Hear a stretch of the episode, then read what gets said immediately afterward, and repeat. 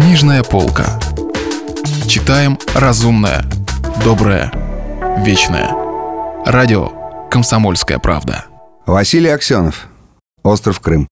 У микрофона Кирилл Кальян. Продолжение.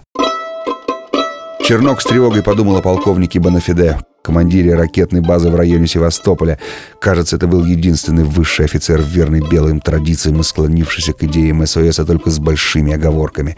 Вряд ли решительный и агрессивный Игорь Бонафиде добровольно пойдет под арест. На подходе к Севастополю авианосец «Киев». Великолепная цель для ракет Бонафиде. Чернок приказал своему пилоту взять курс на Севастополь и вышел на видеосвязь с базой. Полной неожиданностью было увидеть полковника с бутылкой виски с советским гостем, тоже полковником. Прервав веселый разговор, оба повернулись к экрану. «Здравия желаю, товарищ бывший командующий», — сказал Бонафеде.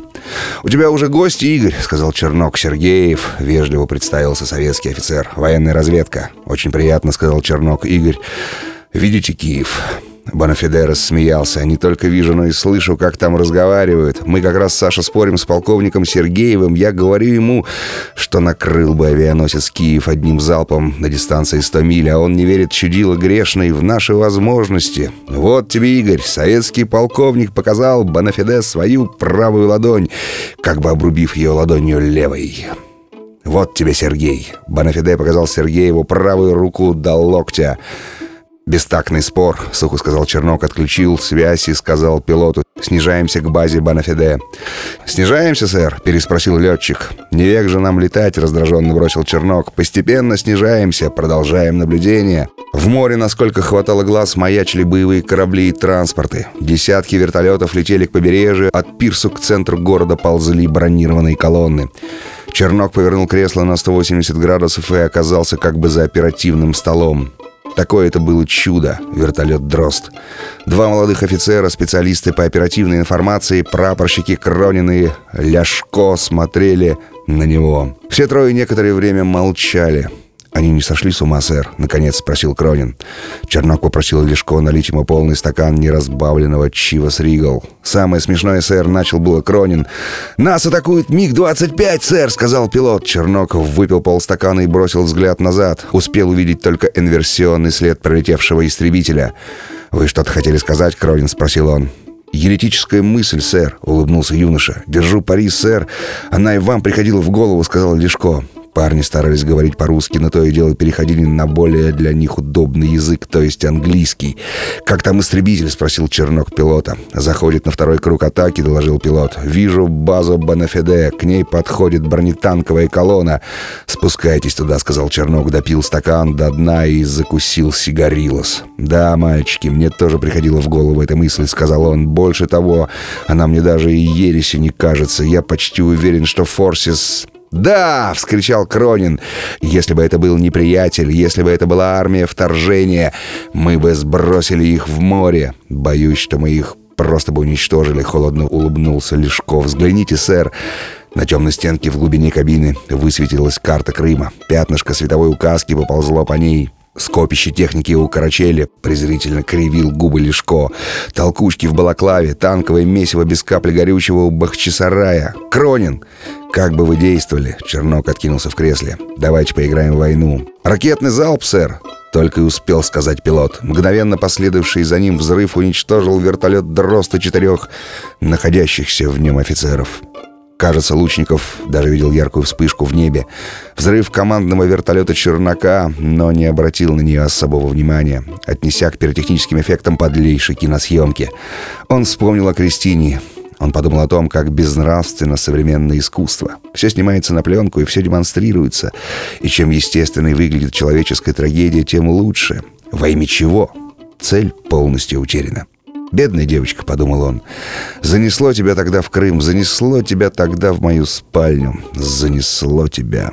Он поднял ее тело и медленно направился к храму. Навстречу ему по дорожке, выложенной ракушечником мимо античных руин и православных крестов, бежали три фигуры. Он узнавал их по мере приближения. Отец Леонид Петр Собашников в монашеском одеянии и Мустафа. «Вот», — сказал Лучников, передавая тело Кристины на руки отцу Леониду. «Примите, отец Леонид. Она была рождена в католичестве, но обернулась к православию. Она меня очень любила». Какая разница, католичество, православие? Всем христианам нужно быть вместе, когда в мире совершаются безнравственные события, вроде этой киносъемки. «Съемки, Андрей!» Собашников обнял его за плечи. «Ты называешь это съемкой?»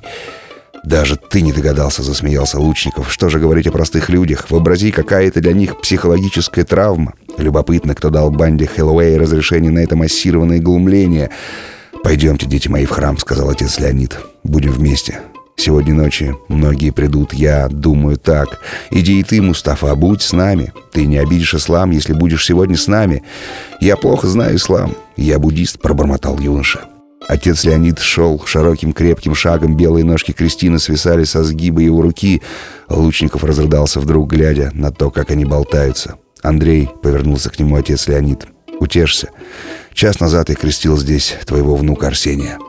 Мыс Херсонес каменными обрывами уходит в море, но под обрывами еще тянется узкая полоска галечного пляжа. Там в одной из крохотных бухточек готовились к побегу четверо молодых людей. Бенджамин Иванов со своей подругой, черной татаркой Заирой и Антон Лучников со своей законной женой Памелой. Впрочем, их было пятеро. В побеге участвовал и новорожденный Арсений.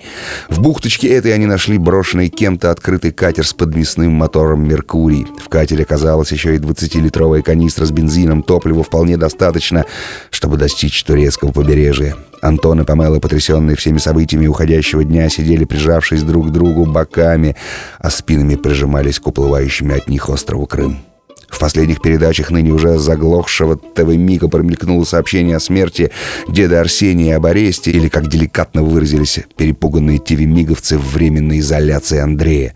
На коленях у них, однако, лежал новорожденный Арсений головкой на колене отца, попкой на бедре матери.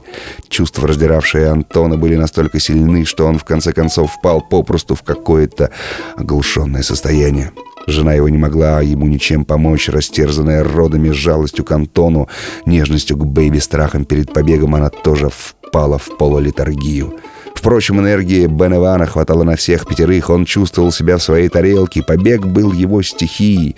«Побег — это мой творческий акт», — всегда говорил он. «Я всегда благодарен тем, кто берет меня под арест, потому что предчувствую новый побег. Я буду очень разочарован, когда Россия откроет свои границы. Вместе с милейшей своей подружкой, вечно пританцовывающей Заирой, Беневан все приготовил на катере, а затем отправился на поверхность, как он выразился, в ближайший супермаркет, притащил оттуда одеяло, плащи, огромный мешок с едой и напитками даже себе радио. Он со смехом рассказывал о наших ребятах, то есть о советских солдатах в супермаркете, одном из бесчисленных филиалов Елисеева Хьюза, о том, с каким восторгом их там встречают, как они жрут печенье и жареные миндали, как вырубаются от восторга. «Дождемся ночи, Бен Иван?» — спросил его Антон. «Ни в коем случае!» — воскликнул артист побега. «Ночью здесь все будет исполосовано прожекторами. Они будут каждую минуту подвешивать ракеты. Если они обнаружат нас ночью, нам конец. А если они обнаружат нас сейчас, довольно весело поинтересовалась Заира. Сейчас другое дело. Кара Кизим, сейчас солнце склоняется к горизонту, заканчивается горячий денек истории, сумерки. Сумерки — это час прорех, расползание швов, час, когда видны просветы в эзотерический мир, когда на некоторый миг утрачивается спокойствие и хрустальные своды небес слегка колеблются. Понятно? Если вы пропустили главу любимого произведения или хотите послушать книгу целиком, добро пожаловать к нам на сайт kp.ru слэш радио раздел «Книжная полка». Книжная полка. Читаем разумное, доброе, вечное.